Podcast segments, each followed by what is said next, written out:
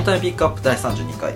はい、32回ですね。はい32回になりましたはい竹谷さん今回は何でしょうか今回小説「カモメのジョナサン」について話してみたいと小思います説の「カモメのジョナサン」ということですねはい、知ってます聞いたことないですね聞いたことないですよね有名なやつなんですかうん多分有名なやつでほうほうまあ、いわゆる過去の名作みたいなものでですほうねほう1970年代うんうんに、まあ、世界世界的大ヒットを叩き出してほうほう日本でも翻訳版が出版されて、まあ、大きな話題を当時読んだっていう小説みたいですね海外の小説ってことなんですそうねですそうですそうで、す、であのこの作者のリチャード・バックっていうのがうんうんほうほうあのアメリカの飛行機乗りうんうんうんで、飛行機に関する、まあ、レポライターというか、うんうんえー現地報告の文章を書いてたんですけど、うんうんこの1970年に、あの、このカモメのジョナサンっていうのを書き上げたとうーんいうようなあなるほど話なんですあねア。メリカの話ということではい。はいそうです。で、まあ、この発売当初はほとんど話題にならなかったんだけど、うんうんうんこのアメリカの当時いたヒッピーの間で、うんまあ、大きな反響があって、うんうんで、まあ、口コミ的に広がり大ヒットしたとうんいうような背景があるものなんですよね。うんうんうんで、まあ実際にこう手に取ってみると、100ページくらいあるかないかぐらいのボリュームで、うんうんうんあと、その挿入絵うんうんにカモメの写真っていうのが、その小説の中に差し込まれるのよ。ほうほうほうほうほうなんかその、パート1とパート2の間みたいな感じで、うんカモメの絵が5枚ぐらいなんかスライド上的にあって、へうん、だからそういう感じのやつなんで、まあ結構非常に読みやすい。ええー、あカモメの写真なんでそれはそうかあの飛行機乗りっていうふうなとこと関連してっていうふうなことなんですかねですかね、ちょっとね、うんこれ何の写真かわかんないけど、うんとりあえずあるのよ、カモメの写真へが。えーまあ、そういうそうですねアメリカの飛行機乗りの方が、うんま。あ、書いて各所にカモメのすいませんちょっとなんか全然まだ情報が入ってないですけど各所に、はえーい。カモメの挿絵のあるヒッピーに反響のあった小説とうんそうですね、今のところそうなりま すね。ちょっとそうですねこれだとあれあれなので、はいちょっとまあ内容の方を内容ですよねはい、ご紹介いただければと思あいまの、すこの主人公の、主人公まず、カモメなのね。はいカモメを擬人化した話なんですあよ。まずカモメが主人公と、そうです。うんうんで、カモメのそのジョナサン、ジョナサン・リビングストンっていうのが、ほうほうまほあフルネームでね、なんかあるんですけどう、うんうんうんで、これはあるカモメの群れの中で生活していたんでですけ、ど、まあ、ある種の違和感を感じていましたと。うんうんうんで、その違和感っていうのが他のカモメたちが、あの、餌を取るためだけにしか飛ばないうんうんうんのに対して、ジョナサンはと飛ぶっていう行為自体に価値を見出すんですね。ほうほうほうほうほなんていうのかな、これ、人間例えると何なんでしょうね。うまあなんか仕事ですかね仕事なのか、うんあーなんだろうな、例えば、ただの交通手段として車を運転するじゃなくて、あー運転すること自体が楽しいみたいな。あはいはいはいだから結果じゃなく成果を得るっていうよりはもう本当にその行為そのものを純粋に楽しむっていそううそうそうそうそうそうそうそう。話をしてるっていうそういうことです話ねそういうことですうんうんで、そのジョナサンはどこまでこう、どれどこまで低速で飛べるか試してみたりとか、うんはいはいはいどんぐらい低空を飛べるか試したりとかね、そうんのうんう飛んぶことにいろいろなこう、試行錯誤を加えたりしてたわけですよ。はいはいはいはいで、そのジョナサンはこう、もうそこに打ち込みすぎて、うんもう食事するのも忘れて研究をずっとしてて、うんうん本当はあの、骨と羽だけの状態になっていったと。うんうーんなるほどなるほどうん。打ち込みすぎてね。うんで、それな状態に呆れて注意する母親うんうんに、彼は、あの、自分が空でできることは何で、うんできる、できないことは何かを知りたいんだうと、んうんうんいうことを説明するわけですね。本当に純粋に飛ぶってことが好きだから興味でこういうことやるっていう話ですねそういうことですだねか。らまあそれがカモメの社会の中だとすごい変なっていうかそうそうそうそうそ異うそう端なんだけどまあでもそうですね本当に飛ぶことは楽しくこういうことをしてるんだと、うん。で、それがさらに加速をして、うんうん時速数百キロメートルというですね、うん高速で飛ぶことを研究するために、うんうんあの、めちゃくちゃ高いうんうんところから急降下するっていう、ちょっとね、この、身に危険を及ぶような練習をはいし始めたんですね。うんうんうんそうすると、もう、要は周りの人からさっき言ってたように、あの、気候とうんうんうんうんあの捉えられて、はい変わり者扱いされるわけですよ。はいはいはい餌を全然取らず、たら取らないで、なんかいろんな、ね、飛ぶことにいろんなチャレンジしてるっていう。なるほどなるほどで、ある日、その群れの、なんか、評議、集会みたいなものがあってう、んそれに呼び出されて、うんあの、一番偉い長老みたいな人から無責任と、あの、決めつけられてしまうと。は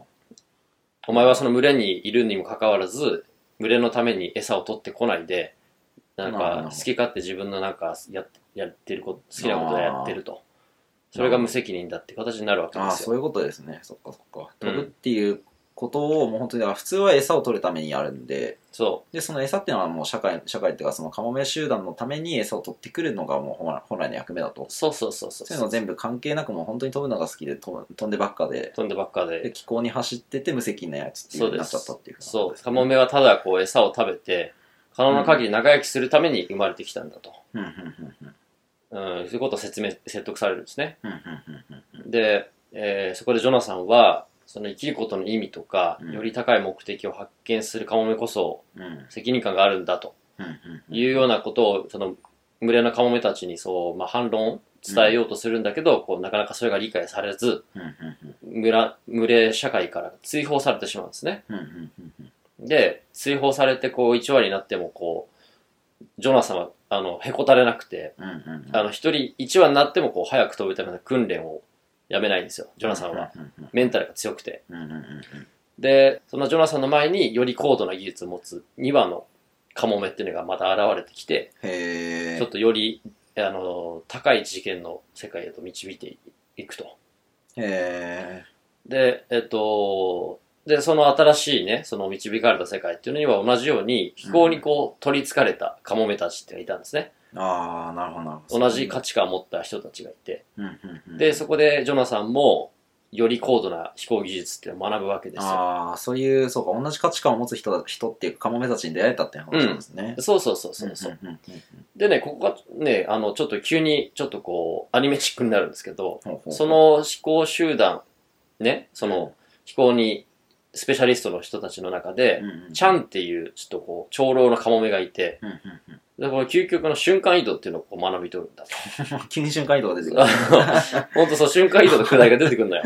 ああ早く飛ぶまで結構現実的だなと思って現瞬間移動瞬間移動っていうのがあって、ほうほうほうで、まあ、まあ、その辺でさすがにこのジョナサンはさらに上の世界を目指すことを言ってやめて、うんうん元いた世界に戻って自分と同じようなカモメを見つけ出して、うんうんうん今度は教育しようっていう方向に移うるんんですなるほよねどなるほどそういう新しい世界をもう元のところに還元しようっていうそうそうそうそう話ですね自で分からですけどねうん実際にこう、あのー彼の弟子っていうのは増えていったんだけど、やっぱり、もともとのやっぱり、従来の考え方で彼をこう悪魔と呼んで敵視するカモメも大勢いましたと。うんその群れにはね。うんうんうんいざ、あの、地元に帰ったけど、やっぱり、あの、あんまり受け入れられずみたいなはいは感いじ。はいはいで、あの、やがてこう、弟子たちがこう十分にね、その教育の結果、力をつけていくと、うんジョナサンはこう、地上から姿を消すとほうほうほういうところで終わるんです、話が。へえちょっとこうし、神的な存在になって、姿消して終わるっていうあ話。そうなのその子は書かれないんです書かれないない、いや書かれない、あの、本当はこの話の続きが、なんかあるとかないとかっていう話なんですけど、うんうんうんまあ一旦こう一般的に知られてる内容、ここまでああ、そうなんですね。なんですね。へーまあ裏、裏設定みたいなのがあるみたいですけど、うーん。そうです。まあちょっとこんな、ほとんどこれもう、ね、ケツまでいっちゃいましたけど、こういう話なんですね、カモミのジョナサン。うん。うん。なるほどうですかなんかこう、結構、意外と面白そうな内容でしょそうですね。結構なんかこれ共感する人っていうか、その、まあ、やっぱ社会の流れというか、うんそういう、まあ、一般的な常識みたいなのに縛られたくないみたいなことを思ってる人とか、本当に自分にのやりたいことに打ちと打ち込みたいって思ってる人って今の世の中結構増えてるんじゃないかなっていうふうな気はしてて、うん。なんかそういう人たちもかなり響くんじゃないかなっていうふうなそうですよね。内容だったと思うんですけど、あきらさんどうですかどんなことが言えるとかっていう話ですかね。この小説うん。から思ったことって思っいう。たことは、えっ、と、自由とかやりたいことなんですかね。もちろんですけど、このカモメの話をしてるようで、うん。当然人間社会を投う影んうんうんししてるじゃないですか、これって。はいはいはい。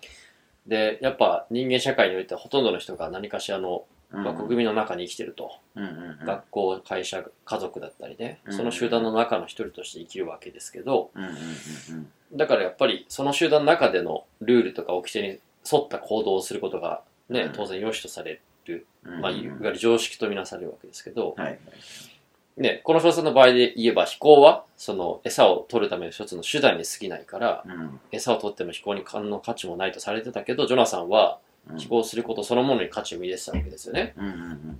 だからやっぱ一般常識はこうだけど俺は違うと思うとかこう思うんだ的なものうんうんうんがねやっぱりあのいつの時代もこういう発想ってねやっぱあるかなと思うし、うんうんうんうん。そういうのは全然こう受け入れられるべきだなと思いますね。うーん、そうですね。うん。うん。いや、本当にそうですよね。やりたいこと、まあ常識と、うん。まあ、常識と違う自分の考え方とか、本当にやりたいこととか、やろうと思ってることっていうんですうかね。ん。うん。そういうふう。うんなとことどっちを優先していくかみたいな話で。そうそうそうそうそだうからやっぱその常識に縛られないっていうのは、今の時代そうですね、求めてる人多いですよね。そうですよね、うん確かに今の時代多いかもしれないですね。うんで、さっき言ったあの、ヒッピーに流行ったって言ったでしょほうほうほで、そのヒッピーって人たちもちょっとこう、いわゆるこう、常識に縛られない発想の持ち主の人たちなんですよね。う。うんうんうんうん。ちょっとこああ、そうですね。うんうんう、ね。だからやっぱそういう人たちにやっぱ受け入れられたっていうのはやっぱあって、うん。うんう